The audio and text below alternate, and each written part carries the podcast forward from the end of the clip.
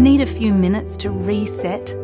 Great Minds is a podcast from SBS that guides you through different meditation styles from around the world. Listen wherever you get your podcasts. Vous êtes avec SBS French. Retrouvez les rubriques sur sbs.com.au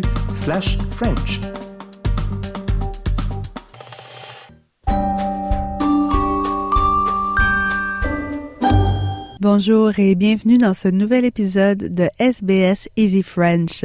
Ce podcast est en partenariat avec l'Alliance française de Melbourne.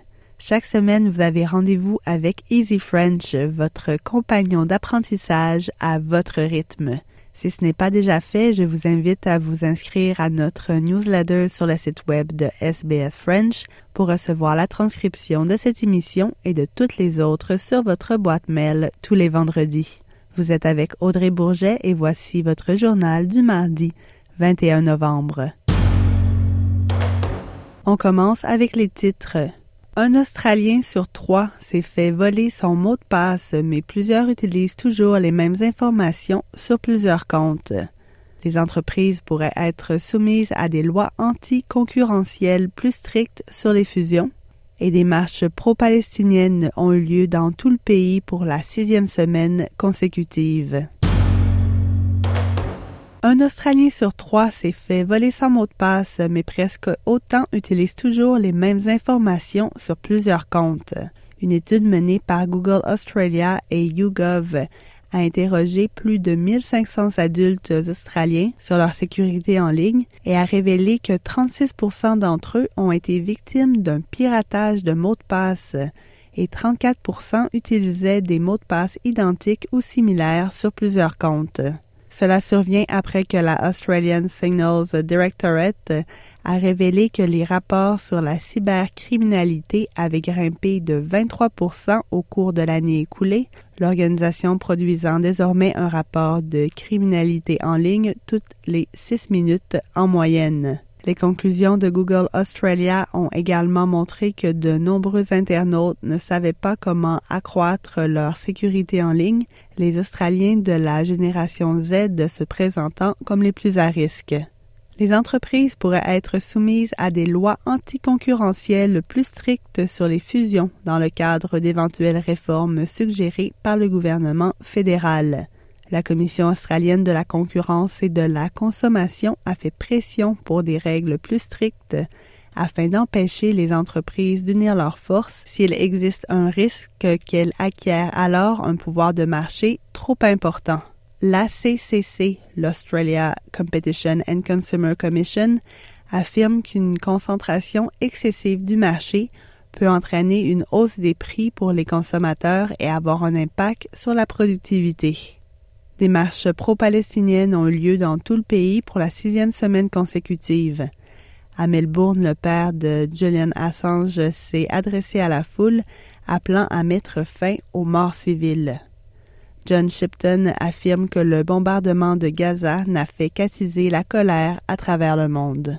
Julian made the assertion that if wars can be started by lies, peace can be brought about by truth.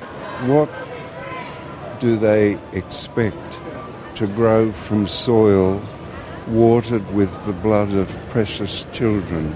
Un nouveau rapport révèle que les contribuables vont financer davantage les écoles non gouvernementales à hauteur de 815 millions de dollars en 2023 et de près de 3 milliards de dollars au cours des six prochaines années. Le rapport suggère que les écoles publiques manqueront d'environ 6,2 milliards de dollars chaque année au cours des six prochaines années, bien qu'elles s'occupent d'éduquer deux fois plus d'élèves et qu'elles ne soient pas en mesure de facturer des frais de scolarité. Les calculs sont basés sur le financement d'une école, un indicateur clé qui vise à garantir que quatre élèves sur cinq satisfont aux normes minimales de lecture et d'écriture de NAPLAN.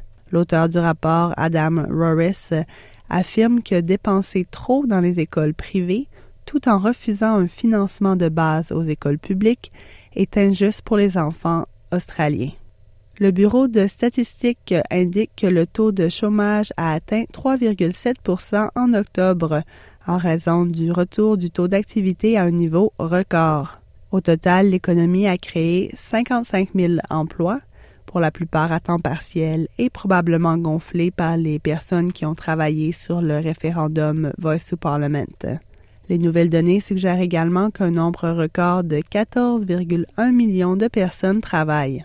L'économiste principal de ANZ Bank, Blair Chapman, affirme que les données ne changent pas l'opinion de la banque sur les taux d'intérêt officiels et il s'attend à ce que la RBA maintienne le niveau inchangé. And we know when the labour market's starting to cool that businesses really switch from full-time to part-time employment because part-timers, especially casuals, are more flexible in their hours. And if you're uncertain about what's happening with your business and demand going forward, uh, it's better for you to have uh, those more flexible hours with part-timers and casuals. De nouveaux chiffres suggèrent que les jeunes Australiens maîtrisent davantage leurs dépenses que les autres groupes d'âge et réduisent même leurs dépenses de première nécessité. Les données sur les paiements de la Commonwealth Bank indiquent que les Australiens augmentent leurs dépenses en produits de première nécessité tels que l'assurance, les frais médicaux et les pharmacies et dépensent moins sur les articles ménagers et les vêtements. Merci d'avoir suivi votre journal en français. Nous nous retrouvons la semaine prochaine pour un nouvel épisode de SBS Easy French.